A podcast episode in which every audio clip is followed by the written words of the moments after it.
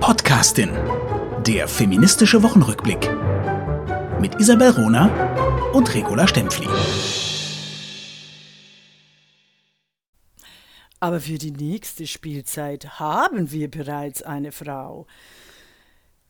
Herr Thalheim-Sommer, der Intendant Die Festung, im großartigen neuen Krimi Die Schwarze Petra von Isabel Rohner. Willkommen zur Bücherfolge Die Podcastin. Hallo, Regula Stempli. Vielen ah, Dank ja, für genau. diesen genau. überraschenden Einstieg. Sehr schön. ja, genau. Ich wollte eigentlich gerade weiterfahren und die ganze und die ganze Bücherfolge, die eigentlich, die sich eigentlich um dein Buch dreht, alleine machen. Ähm, ich möchte, ich möchte unseren Hörern und Hörerinnen äh, etwas mitgeben. Also Isabel Rohner ist nicht nur eine brillante, auch politische Verhandlerin in ihrem Berufsleben, sie ist nicht nur herausragende Kulturwissenschaftlerin und Autorin von enorm wichtigen Sachbüchern, sondern, und jetzt kommt's, es ist einfach unerträglich, wie toll diese Frauen sind und vor allem Isabel Rohner, sie ist auch äh, wirklich extrem, eine extrem gute fiktionale, fictional Writer, würden, würde äh, Frau im englischsprachigen Raum sagen, also Romaneschreiberin, ein Kriminalroman. Sie nennt äh, ihre Krimis die Kicherkrimis. Sie hat schon den vierten äh, äh verfasst. Ich möchte über den auch reden an dieser äh, Folge mit ihr, mit der großen Isabel Rohner. Aber ich möchte hier einfach darauf hinweisen, äh, die Podcastin aus, bestehend aus Isabel Runer und Regula Stempfli, ist vor allem auch in der Person von Isabel Runer sehr viele. Und das ist großartig. Also herzlichen Glückwunsch ah, zur Die Schwarze Petra, zur Vielen neuen. herzlichen Dank. Vielen herzlichen Dank. Ich bin nicht nur alles, was du gesagt hast, sondern jetzt auch rot angelaufen. Ja, das ist auch, das ist auch gut so. Darf ich noch einmal, ein, also nicht noch einmal, darf ich noch was äh, erzählen, einfach als Einstieg für unsere Hörer und Hörerinnen? Weil Aber mit dem größten Vergnügen. Ich durfte für diese Folge, die wir äh, immer sicher mehrmals aufschalten, weil ich finde tatsächlich, äh, kauft die ganze Krimireihe, kauft sie, besprecht sie, empfiehlt sie. Ähm, ich durfte für diese Reihe eigentlich zwei hervorragende Krimis lesen, die, auf die ich eben gestoßen bin, dank meiner Partnerin, der großen Isabel Runer und auch unserer Podcastin, als wir den Sexismus im Feuilleton, im Literatur besprochen haben, mm, mm. anhand eines äh, wirklich äh, unterirdischen Artikels gegenüber unter anderem Christine Brand. Mm. Und deshalb, die schreibt auch Krimis. Den Serena Kobler-Krimi habe ich noch nicht gelesen. Die Claudia Schumacher ist auch großartig, aber ich, es geht hier um Krimis. Mhm. Christine Brandt hat Der Unbekannte, ein Krimi über die dunkle Vergangenheit des totalitären Überwachungsstaates in der Schweiz geschrieben. Also, ich hatte dieses Vergnügen und dann hatte ich eben das unglaubliche Vergnügen, die Schwarze Petra von Isabel Runer äh, zu lesen. Und die lese ich immer viel zu schnell, weil ich wissen will, es ist wirklich wahnsinnig spannend. Und dann gehen mir die literarischen Hinweise total verloren. Ich will immer wissen, wer der Verbrecher oder die Verbrecherin oder Verbrechenden sind. Und dann vergesse ich es sofort, äh, den Krimi ein zweites Mal zu lesen, obwohl es so tolle Figurenbeschreibungen gibt, wie, ich zitiere, sich den Hass zu bewahren, um des Friedens willen Sätze gibt. Also Männer, äh, und es gibt zuhauf Männer, die individuelle Tugenden so definieren, dass privat alle Lasten möglich sind und das Gemeinwohl nichts darf. So, also die schwarze Petra ist großartig. Wow. Isabel Rohner, jetzt.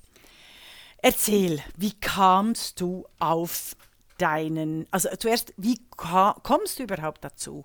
Äh, Krimi-Autorin zu sein? Ich weiß, das ist eine der blöden Fragen, aber ich finde es trotzdem sehr spannend. Das ist überhaupt keine blöde Frage. Ähm, also schreiben, äh, mir Geschichten ausdenken, das mache ich seit ich schreiben kann. Also schon ganz, ganz früh habe ich angefangen, mir, mir Figuren auszudenken und war dafür in meiner Schulzeit ehrlich gesagt auch schon bekannt, ne, dass ich mhm. da meine, meine, meine kleinen Geschichten aufschreibe, die ich dann häufig auch vorgelesen habe. Und dann gut, äh, die Jahre ziehen so ins Land. Ne? Man hat irgendwie andere Aufgaben im Studium oder später dann in meiner Promotionszeit. Und dann war es in meiner Promotionszeit, dass ich ähm, an, an meiner Dis gearbeitet habe über Rezeptionsgeschichte von Hedwig Dom und äh, irgendwann so einen Knoten hatte im Kopf und dachte, okay, äh, entweder ich, ich muss jetzt anfangen, Sport zu machen oder ich muss ein anderes Genre schreiben. Ich brauche irgendwie Auflockerung für, für mein Gehirn. Mhm. Und ich habe mich dann gegen den Sport und für das Krimischreiben äh, entschieden und habe wirklich ganz bewusst da, damals eine Woche mal pausiert mit, mit Dissertation arbeiten ähm, und habe innerhalb von einer Woche ähm, ein, ein Grundkonzept, eine, eine Grundstruktur für meinen allerersten Krimi, der, der dann Jahre später erschienen ist unter dem Titel mhm. Schöner Morden mhm. ähm, runtergerattert und dann fühlte ich mich wieder locker. Ne? Also hatte ich irgendwie wieder meinen Humor ausleben können und, und meine, die Erschaffung von, von Welten, diese Lust daran und konnte mich dann wieder der ernsthaften Wissenschaft äh, widmen. Und dieses, ähm, dieses Manuskript, was da eben in einem ersten Entwurf äh, entstanden ist, vor vielen, vielen Jahren, das lag dann auch viele Jahre im, in meiner, meiner Schublade und irgendwann da hatte ich schon äh, mehrere andere Bücher rausgebracht, war mit meiner Dis natürlich längst fertig, hatte ähm, ein Buch über 100 Jahre Frauenwahlrecht rausgebracht, hatte Bücher mit, mit Zitaten von Frauen, also irgendwoher müssen die ja kommen, ne, die ich da immer mhm. bei die Podcasts einspiele, mhm. rausgebracht und meine Verlegerin Ulrike Helmer sprach mich dann drauf an, ey, du hast doch mal erzählt, du hast auch einen Krimi geschrieben, willst du den nicht machen?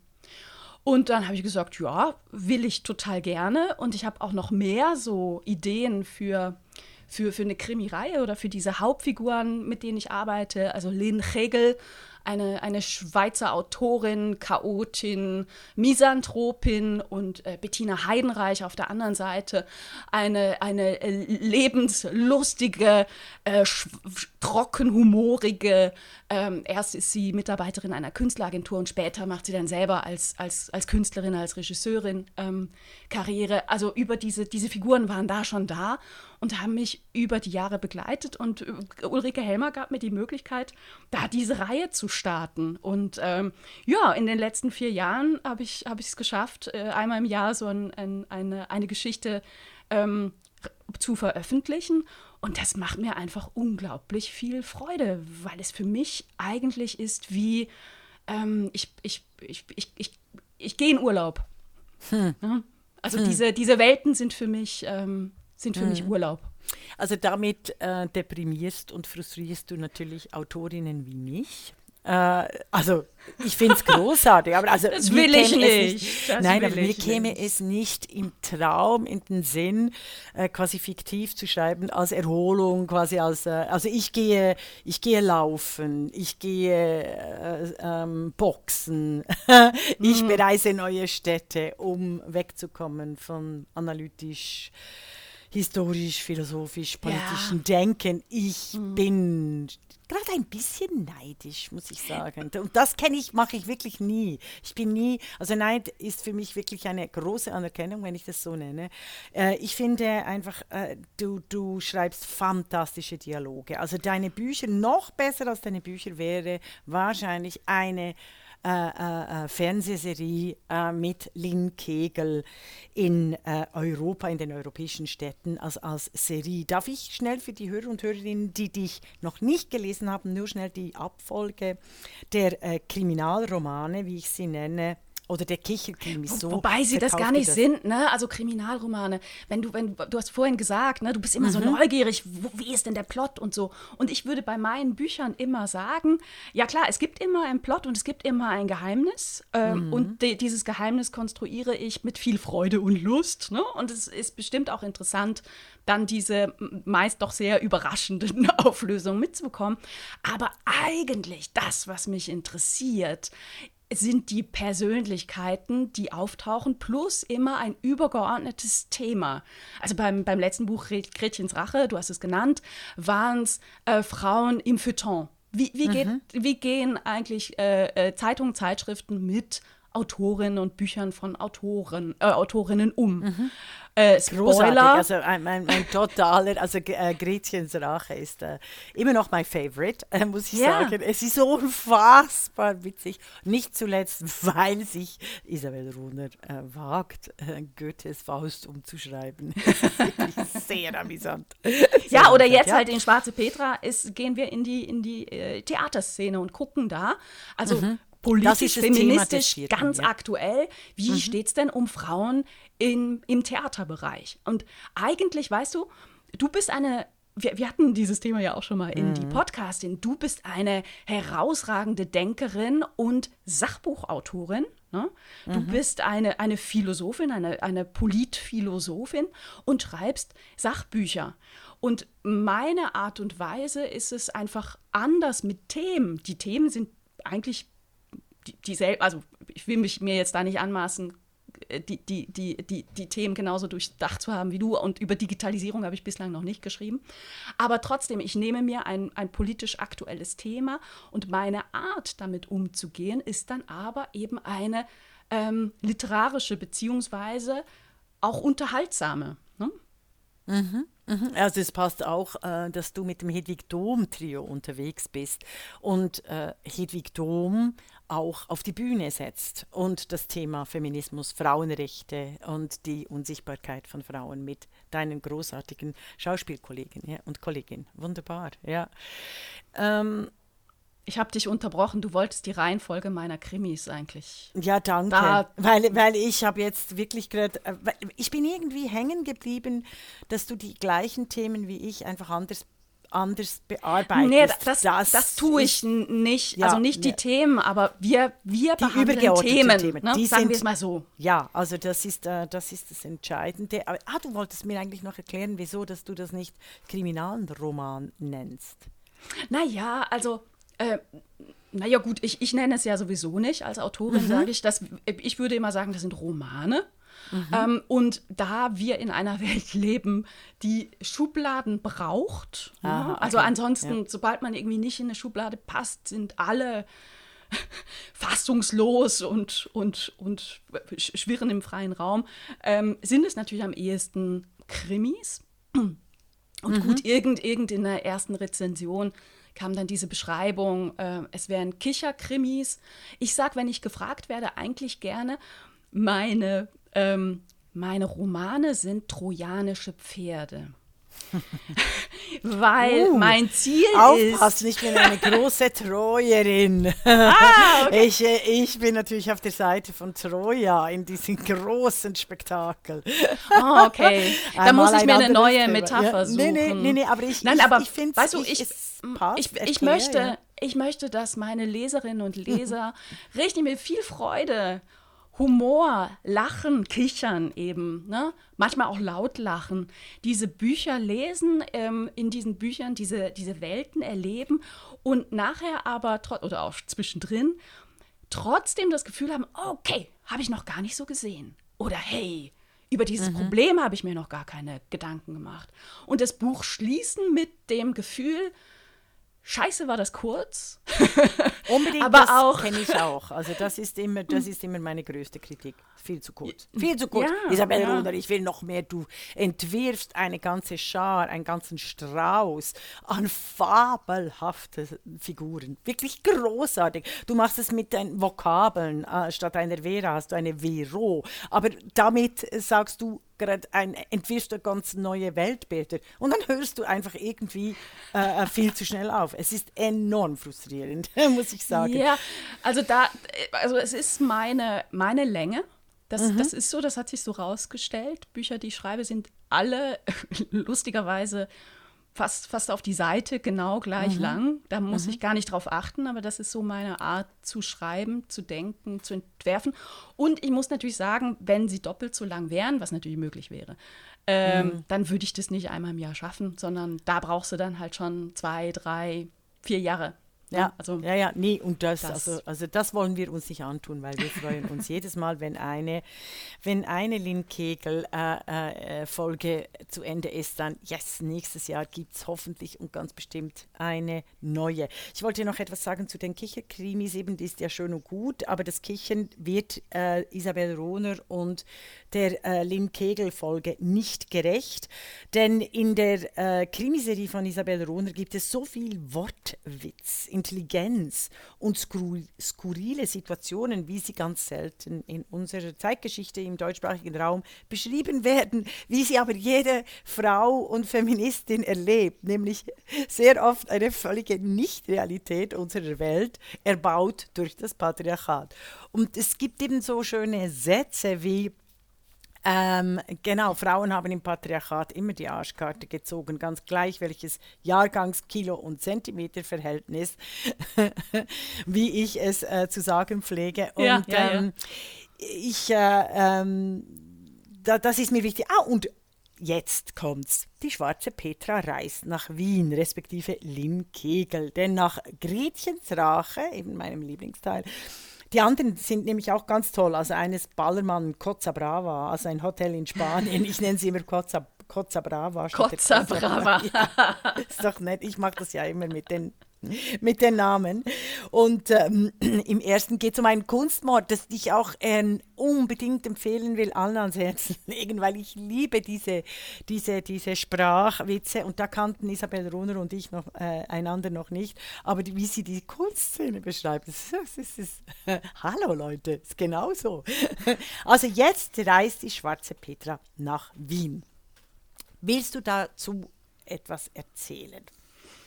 Ja, klar. Also ich wollte schon immer einen Roman schreiben, der in der Theaterszene spielt. Ich selber habe ein, seit, seit Jahrzehnten ein sehr enges Verhältnis zur, zur, zum Theaterbereich. Ich bin ein, ein mhm. großer Theaterfan, habe ähm, früh angefangen beim Theater zu arbeiten und ich habe auch ähm, tatsächlich nach, nach meinem Abi oder nach meiner Matura ähm, ähm eine längere Zeit in Wien gelebt und da ah. auch an der mhm. Volksoper eine Regiehospitanz gemacht.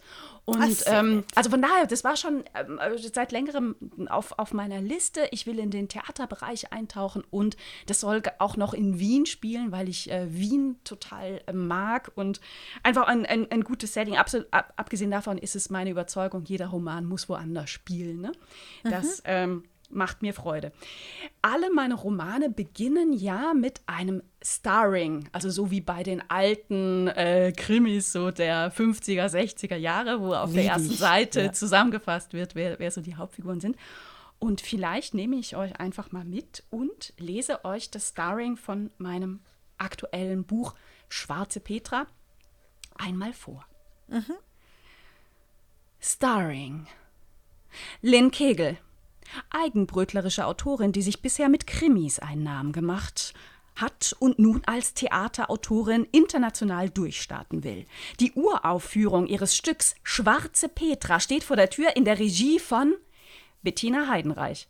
Bis vor kurzem Chefin einer Künstleragentur, jetzt aufsteigender Stern am Regiehimmel, nicht nur zur Freude von Jonathan Thalheim Sommer, eigentlich Sven Meyer, aber damit wird man nicht Intendant ehrgeiziger Chef der Festung in Wien, der nach der Corona-Pandemie um jeden Preis einen großen Erfolg und die mediale Aufmerksamkeit braucht, genau wie Trina Huhn. Eben die e. Namen, Nomen sind Omen. Entschuldigung, da musste ich mit. Musste ich und ich liebe machen. Trina Huhn. Ne? Ich liebe also. Trina Huhn auch. Also, das ist definitiv. Also, der Name, der Name sagt, ich mag Huhn eh. Ja, genau. Trina Huhn, mhm. ebenso ehrgeizige Dramaturgin. Mit eigenen Plänen für die Festung. In diesen kommt wahrscheinlich eher nicht vor Jean-Claude Porter. Nicht minder ehrgeiziger Regisseur, der sich mit seiner Inszenierung von Leons und Lena zu Unrecht auf die Studiobühne verbannt fühlt. Und Peppi Walzenhuber Altgediente Garderobiere, die immer ganz genau weiß, was und wer in der Festung umgeht und ein besonderes Auge geworfen hat auf Franz Bankel, der als Pförtner von einer beruflichen Veränderung träumt, vielleicht sogar an der Seite von Roseanne Carlyle, hm. die als erste Schwarze am Wiener Staatsballett den weißen Schwan getanzt hat, allerdings nur inoffiziell anders als Vero Amstel. Hellhäutige Schauspielerin, die in der Hauptrolle von Schwarze Petra brillieren will und dabei erneut den größeren Part halt all, all, den größeren Part hat als Tarkan Keller. ehemals bekanntester Travestiekünstler in Köln, der aber viel lieber der erste Man of Color in der Rolle des Hamlet in Wien wäre, hadert damit, an der Festung erneut nur eine Nebenrolle zu spielen, erfreute damit jedoch Hoshi Takahashi, Schauspielschülerin und Telenovela-Fan aus Tokio, die in der Festung als Statistin jobbt. Anders als Matti Johansson, der beauftragt ist, die Rolle eines mysteriösen Autors zu spielen, sehr zum Ärger von Lynn Kegel, die nie gedacht hätte, dass ihr Start als Theaterautorin so schwierig und ihr Stück so ein Drama sein würde. Weiter spielen eine Rolle ein Suppenhuhn, Joe Hartmann, Lynn Kegels Verleger, jo Roland Weißweiler, Redakteur von Literatur heute, eine Kassiererin, ein Taxifahrer, weitere Journalistinnen und Journalisten, zahlreiche junge Leute von der Schauspielschule, Bühnenarbeiterinnen und Bühnenarbeiter, ein Regieassistent, Konstanze aus der Maske, viele aufmerksame Kellner in Wiener Kaffeehäusern, der Kanon, die Liebe und verdammt viel Alkohol. Wunderbar, bravo, bravo, bravo. Großartig, wie du das auch äh, liest. Ich sage ja, ein, ganz, ein ganzer Strauß von, von umwerfenden Charakteren, von denen ich eben gerne zehn, äh, zehn Bücher einzeln hätte, weil nicht nur die Namen, sondern äh, die, die, die, die Berufe, die sie ausüben. Du hast, also du, du, wie, wie recherchierst du? Also hast, hast du das einfach auch aus, aus Erfahrung? Weil es ist wirklich eine Kombination sowohl von Literaturgeschichte als auch zeitgenössischer Politik, dann vergangener Politik, dann selbstverständlich äh, feministische äh, Bewegung. Bewegung, mm, Frauenbewegung. Mm. Und äh, das, das gefällt mir sehr. Deshalb bin ich immer wütend über mich selber, wenn ich viel zu schnell lese. Äh, weil ich, äh, und eben du sehr schnell schreibst, äh, weil ich so die unterschiedlichsten Charakteren nicht wirklich auskosten kann und ich möchte das eigentlich, ich möchte das eigentlich mit dir tun. Mhm. Auch jetzt hast du sehr schnell gelesen. Kannst du mir vielleicht eine oder zwei Figuren jetzt hier beim, beim Gespräch mm. näher bringen. Also wie, wie du, weil, weil eben, sie sind, sie sind farbig, sie sind chillen, sie sind äh, enorm wichtig. Alle haben übrigens einen Part in, äh, in diesem Krimi. Das ist, also wie gesagt, für Film oder Theater unfassbar mm. gut. Es ist echt Ja, sie interessieren mich ja. auch alle. Ne? Also mhm. wer, wer, schon mal ein Buch von mir gelesen hat, äh, weiß, es gibt eben Hauptstrang ähm, rund um Lynn Kegel. Es gibt eben ein Problem ähm, mhm. oder eben ein Fall. In, in diesem Fall von Schwarze Petra ist es, dass die Premiere ähm, direkt vor der Tür steht, also am nächsten Tag soll die Premiere sein und bei der Generalprobe verschwindet die Hauptdarstellerin. Das ist der, der Plot, der sich durchzieht. Aber ansonsten sind meine Welten bevölkert durch viele, viele ähm, tolle Menschen. Äh, me ja. Menschen, ja, durchaus. Mhm. Und ich versuche die auch sehr menschlich zu machen. Also äh, Figuren mit Abgründen, mit eigenen Geschichten und natürlich ja. Ambivalenzen. Ja. Alle hätten auch einen Grund. Also da, da, damit ähm, in, indem ich jeder Figur mindestens ein Solo-Kapitel ähm, widme, wo mhm. ich die in, eintauche in deren Geschichte, in deren Sicht auf die Welt, ähm, auch versuche, das sehr ernst zu nehmen, obwohl die Geschichten manchmal sehr, sehr, ähm, sehr lustig sind. Also wie gerade bei, bei Jonathan Thalheim-Sommer, dem Intendanten, der sich selber wahnsinnig toll findet und auch findet, er ist der grandioseste Chef der Welt und alle schätzen ihn und er ist doch so großzügig. Und sobald nur etwas anders Schief läuft ja. ne, ja, in ja, seiner Welt, rastet er aus, aus und er zeigt, dass er ein rassistischer, sexistischer Macho ist. Und das ist aber eben sehr, sehr, sehr lustig, äh, das dann mhm. mitzubekommen. Mhm. Also diese, diese eigenen kleinen Geschichten, die sind mir sehr wichtig. Und je nachdem, was ich erzählen will, ist das tatsächlich auch mit, mit Recherche verbunden. Beispielsweise mit ähm, meiner, meiner zweiten Lieblingsfigur, also der, der Intendant, den, den, den mag ich schon auch sehr mhm. gerne in seiner Widerlichkeit. Ja. Aber eine, äh, eine Figur, auf die ich extrem stolz bin, auch ist ähm, Roseanne Carlyle mhm. äh, eine, eine schwarze Tänzerin, die äh, ungeheuer talentiert nach, Berlin, äh, nach Berlin, sage ich schon, nach Wien gekommen ja. ist, um am Staatsballett Karriere zu machen und da ein Vortanzen hatte, aber an den zutiefst rassistischen Strukturen des Balletts in, ähm, in Mitteleuropa schlicht und ergreifend scheiterte. Sie ist jetzt 60 und hat ihren Weg grandios gemacht, aber eben nicht als Tänzerin, weil es nicht denkbar war, lange, lange, lange Jahrzehnte, dass eine schwarze Tänzerin äh, eben den weißen Schwan getanzt hätte oder auch nur ein, ein Schwan in den hinteren Reihen. Und da habe ich mich schon auch intensiv und äh, ehrlich mit, mit, mit Abscheu ja, mit Abscheu mit Abgründen recherchieren müssen. Also ja, mit der, mit der Geschichte der von, ja, von, schwarzen Tänzerinnen ja. befasst. Mhm. Ne? Also sowohl in, in äh, Amerika als auch dann in Europa. Und boah, also wir haben da schon noch viel nachzuholen und aufzuholen und aufzuarbeiten. Ne? Mhm, eben, also es sind wirklich Abgründe, Kluften, die sich auftun im äh, Kulturbereich, gerade auch im Theater. Und ich finde, das machst du sehr gut. Obwohl ich jetzt eben sagen muss, es ist dünnes Eis. Also hast hm. du dich damit auseinandergesetzt, dass die Anwürfe kommen könnten?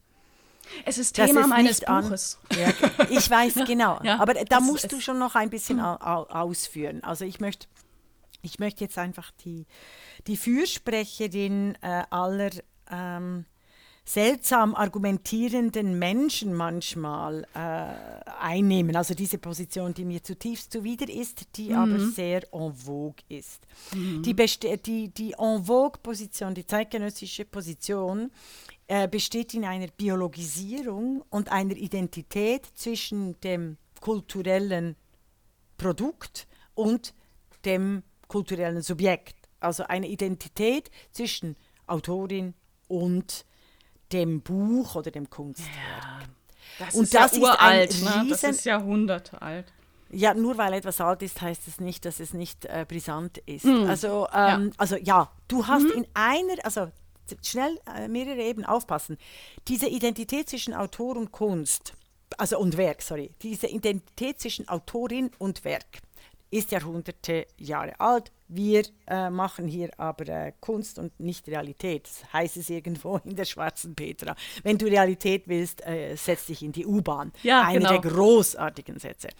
Also das haben wir eigentlich auch geklärt. Haben wir auch geklärt in äh, einer unserer anderen Büchersendungen über unsere eigenen Werke. Erster Punkt.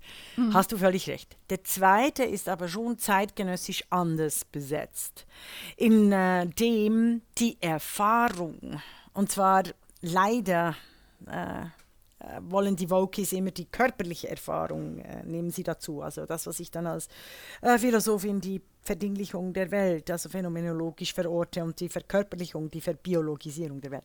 Aber das Argument ist, also jetzt hört auf, ihr Weißen habt äh, tausende von Jahren über Schwarze geschrieben, äh, jetzt dürft ihr tausende von Jahren nicht mehr über Schwarze schreiben.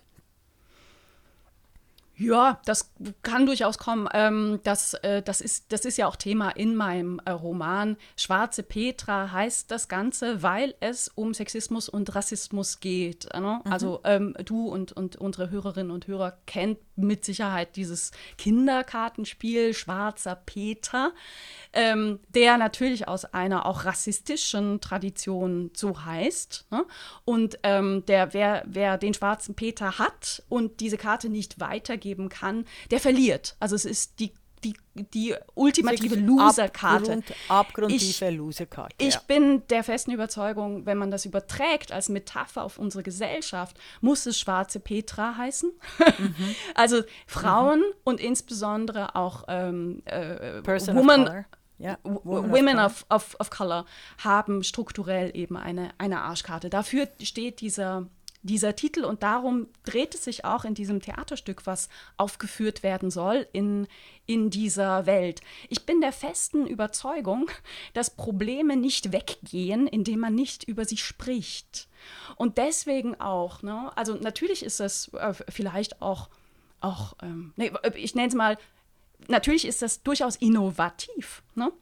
ähm, mir so ein Thema zu nehmen, Sexismus und, und Rassismus am Theater und das zu verpacken in eine ähm, durchaus auch unterhaltsame Geschichte. Aber es geht schon auch ans Eingemachte. Also natürlich wird, wird da auch darüber gesprochen, welche Rolle spielten eben lange, lange Jahre ähm, ähm, äh, People of Color nicht im Kulturbereich und welche Rolle spielen sie eben auch immer noch mhm. nicht im Kulturbereich. Ja, und ich sage gerne, nicht, also äh, ja. auch Ferdinand Lassalle, ne, Führer der Arbeiterbewegung, hatte seidene Unterhosen an. Das wäre jetzt für die Wokies wahrscheinlich ganz furchtbar und sie würden ihm auch absprechen, die Arbeiterbewegung mit begründet zu haben oder die überhaupt gründen zu können, ne, wenn wenn man das jetzt in den heutigen Kontext setzt. Aber ich glaube, die Welt wird besser, wenn sich Menschen engagieren und das auch ernsthaft tun. Und das, das tue ich, ähm, auch wenn ich darüber Gesellschaftssatiren schreibe. Mhm.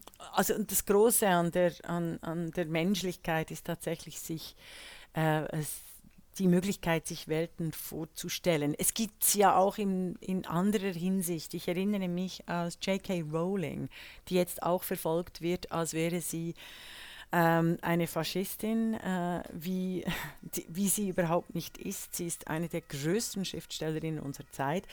Die hat ganz stark äh, Position ergriffen 2009, als im London Theater Hermione in Harry Potter im Theater, in der Theatervision, Hermione von einer, ähm, von einer Britin äh, mhm. of Color, wie man sagt, gespielt wurde. Das gab einen Riesenaufschrei, das ginge doch nicht.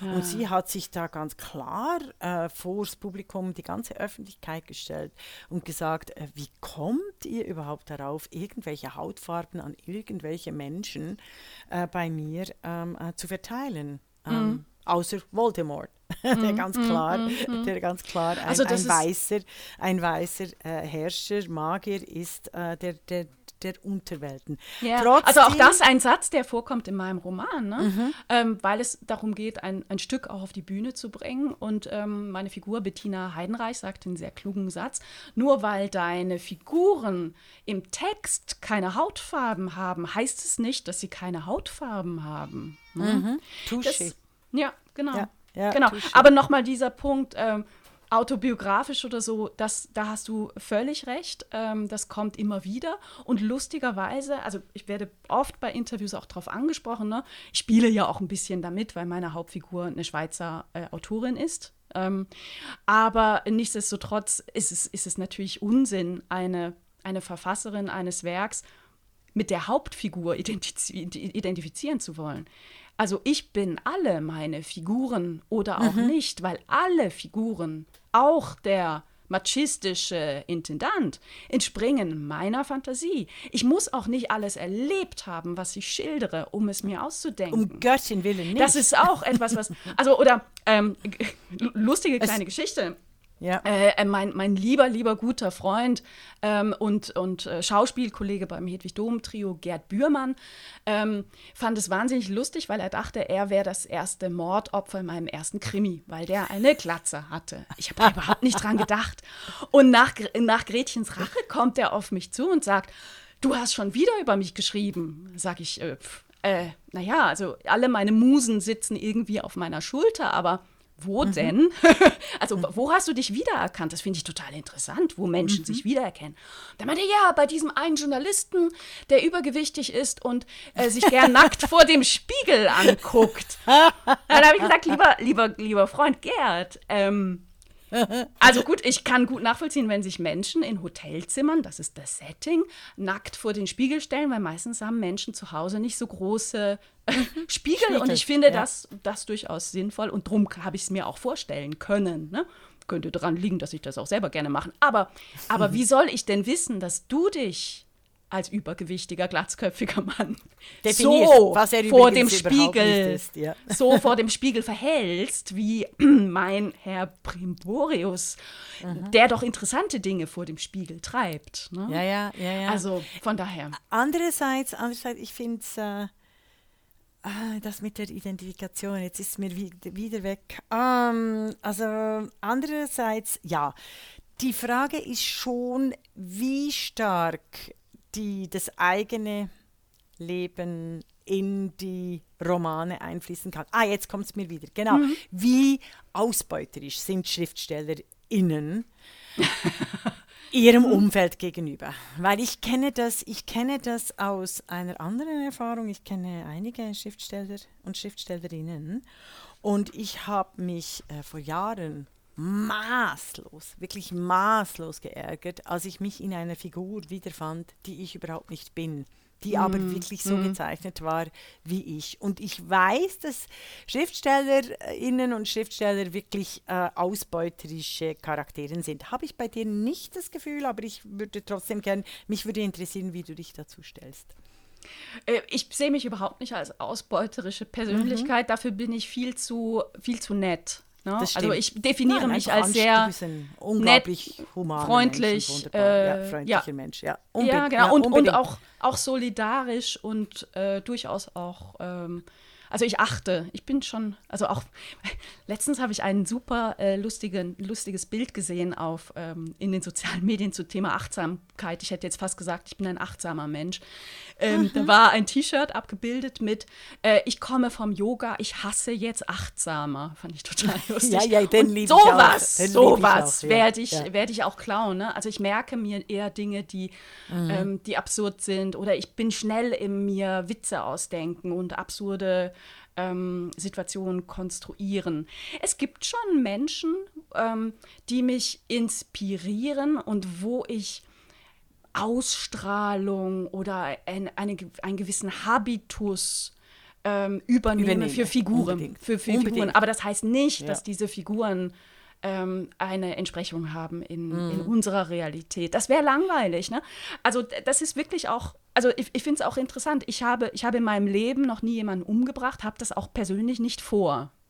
Mhm. Ähm, und da hört es dann plötzlich auf bei diesem, äh, was, was sind Entsprechungen in der Wirklichkeit, weil niemand würde mir ja vorhalten, oh, du hast einen Mord erlebt oder du, mhm. du hast Mordgedanken. Nein, nein, so funktioniert Welten entwickeln nicht. Mhm. Sehr klug. Jetzt weiß ich auch, weshalb ich keine Fiktionen schreiben kann. Weil die zu nah an der Realität ist. Ich habe noch hm. einen Satz, den muss ich hier loswerden, aus der, aus, aus der wunderbaren schwarzen Petra. Dass Österreich noch nie eine Bundespräsidentin hatte, ah, wird ja. sich ganz schnell ändern, sobald auch Männer Österreicherinnen sein können. Das sagt der äh, unglaubliche äh, Portier, also wenn, wie nennst du ihn? Pförtner? Pförtner. Herr Blank. Herr Bankel. Bankel. Ja, Bankel. Bankel. Herr genau. Bankel. ja, ja, ja, also da steckt natürlich ähm, viel, viel, viel drin. Ja, und also in die, das, äh, äh das, das, das, das ganze Buch ist, ist voller, voller Fundstücke feministischer, politischer, skurriler, witziger, inspirierender, inspirierender Natur. Wirklich ganz, ganz weit vorne. Und etwas, was ich nicht gewusst habe, das musst du mir nochmals erklären, dass die Steigerung von Schwarzen Petra die Old Maid ah, sei. Ja. Also quasi als Allegorie auf den omnipräsenten Sexismus. Ich möchte mich entschuldigen, in der Nähe fährt gerade ein lautes Polizeiauto vorbei. Ich hoffe, das hat nichts mit uns zu tun. Also nochmals, nicht München. wusste, dass die. Steigerung von Schwarzen Petra die Old Maid sei. Ja, also dieses Kinderspiel, dieses Kartenspiel Schwarzer Peter gibt es auch in anderen Ländern und es gibt es eben auch im englischsprachigen Raum und in also ähm, ja. im, im, in Großbritannien. Ähm, ich weiß nicht, welches älter ist, könnte mir sogar vorstellen, dass das ähm, großbritannische, die Version älter ist. Und ja. da heißt es nicht Schwarzer Peter, sondern Old Maid, alte Jungfer. Das mhm. heißt, ne, die ultimativ schlechte Karte, die Karte, mit der man verliert in diesem Spiel, ist die alte Jungfer. Also das ist hyper sexistisch. Ähm, ja. Und fand ich wahnsinnig interessant, als ich mich damit beschäftigt habe. Und eben das hat mich dann auch nochmal bestärkt, ähm, bei, diesem, bei diesem Titel Schwarze Petra zu bleiben mhm. als, als, mhm. als Steigerung. Entgegen allen, äh, entgegen allen Anwürfen meinerseits, die wirklich versucht hat, den Titel zu ändern.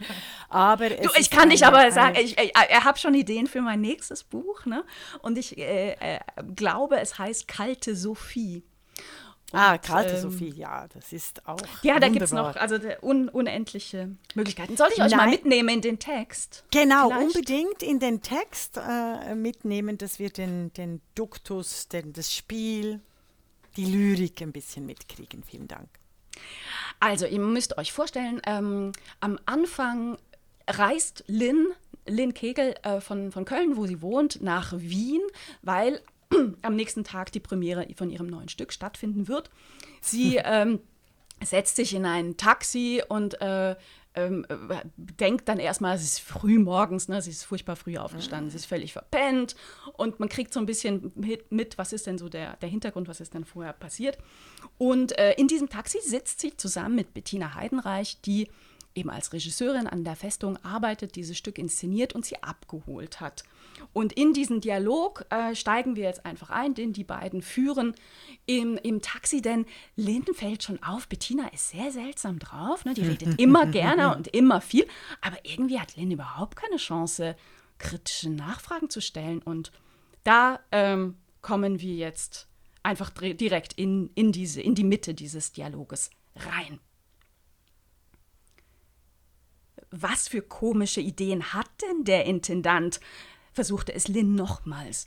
Doch wieder drang sie nicht durch. Bettina war offensichtlich fest entschlossen, auf Stadtführerin zu machen. Gleich kommen wir auf den Kärntnerring. Da vorn siehst du schon das Opernhaus. 1869 eröffnet. Und wann, schätzt du, hat die erste Frau hier eine Oper dirigieren dürfen? 1993. Nach läppischen 124 Jahren. Unglaublich, oder? Eigentlich müsste man den Kärntner Ring ja in Simone Young Ring umbenennen. Und rechts kommt jetzt die Hofburg. Da sitzt der Bundespräsident. Wusstest du, dass auch Österreich noch nie eine Bundespräsidentin hatte? Ach ja, ah, wir sind heute echt gut durchgekommen. Geht mit dem Taxi auch schon flotter als mit der Bahn. Heute Morgen war es im Zug nach Schwächert proppenvoll. Aber irgendjemand musste dich, musste ja dafür sorgen, dass du als Landei in der Metropole nicht verloren gehst. Erwarte bloß kein Mitleid, nur weil du mich abgeholt hast. Schließlich verdankst du mir dein Regiedebüt an der Festung. Ja, die Festung. Bettina kratzte sich am Kopf. Auch das war seltsam. So müde Lynn sich auch fühlte, ihr Misstrauen war nun hellwach und pochte gegen ihre Schläfen.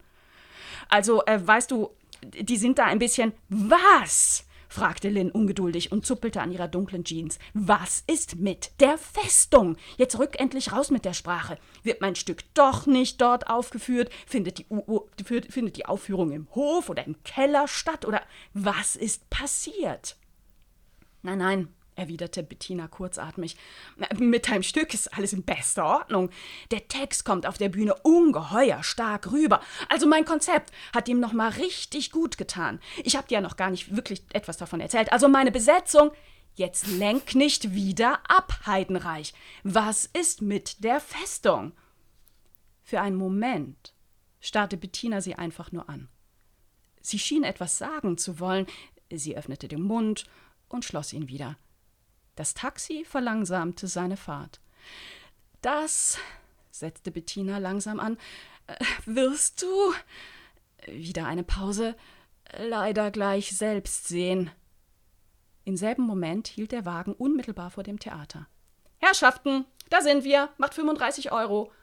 Len hatte die Tür bereits aufgerissen, hatte sich ihre Lederjacke geschnappt und war auf, ausgestiegen. Aus dem Augenwinkel sah sie noch, wie Bettina dem Fahrer mit einem fahrigen Stimmt so ein 50-Euro-Schein in die Hand drückte und versuchte ebenfalls möglichst schnell aus dem Taxi zu kommen, was bei ihrem Körperumfang hm, nicht ganz so einfach war. Küss die Hand, Gnäfrau, flötete der Fahrer mit Salami, Fahne und gespieltem Wiener Schmäh. Den Koffer hebe ich Ihnen sofort raus. Lind stand bewegungslos mit offenem Mund vor dem Theater und starrte in die Höhe. Über die gesamte Breite der Festung war ein Banner gespannt, auf dem weiß auf schwarzem Grund geschrieben stand Welturaufführung Schwarze Petra von Linu Kegel. Huresir, fluchte Lin auf Schweizerdeutsch. Was zum Teufel soll das?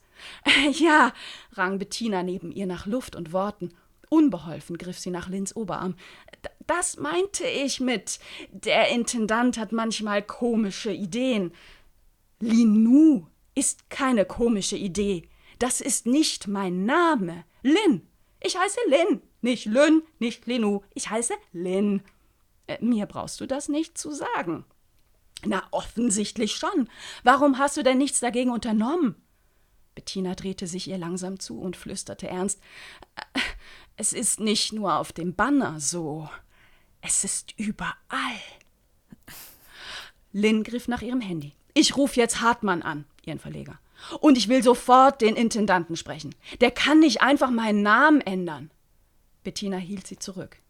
Das habe ich doch alles schon versucht. Der Intendant und seine Rechtsabteilung behaupten, dass es sich nicht um eine Namensänderung handelt, sondern nur um eine besondere Typografie. Das U sei ein umgekehrtes N. Und Hartmann weiß Bescheid. Glaub mir, ich habe alles versucht. Typografie? schnaubte Lynn. Dass ich nicht lache. Linu klingt wie ein finnischer Männername. Ein rumänischer. Was? Es ist ein rumänischer Männername. Ich habe recherchiert. Lynn schnappte nach Luft. Damit suggeriert das Theater, dass schwarze Petra von einem Mann stammt. Ich weiß, sagte Bettina kleinlaut, und wir können uns beide denken, was dahinter steckt. Sehr schön. bravo, bravo. Wir sollten eigentlich applaudieren. Boah, was für ein Einstieg. Also, Sie hören, Sie sehen und bitte, bitte lesen. Das war Isabel Rohner mit Die schwarze Petra. Ein grandioser Krimi. Perfekt Erschienen im Ulrike Helmer Verlag in der Reihe Krimina, wo ganz viele ah, Krimis Krimina. von ah. Autorinnen erscheinen. Ah, das okay. ist okay. doch noch also eine Erwähnung wert. Ja, erschienen im Ulrike Helmer Verlag und eben die perfekte Sommerlektüre 2022 und ich freue mich auf das Wiederlesen aller vier Krimis, weil besser Besser als das kann es nicht werden. Eine große Empfehlung. Vielen, vielen Dank äh, für die Lesung und die Vorstellung und für dieses Gespräch, Isabel Rohner. Und schreib weiter. Wir brauchen mindestens jedes Jahr ein, eine Lindkegel, eine neue Folge von Lindkegel. Ja, ja, mach ruhig Druck, das ist richtig. Ja, ansonsten äh, weise ich gern darauf hin, dass auch meine Überzeugung beim Schreiben von Krimis lautet, im Übrigen fordern wir die Abschaffung der Männerquote. Das war die Podcastin, der feministische Wochenrückblick mit Isabel Rona und Regula Stempfli.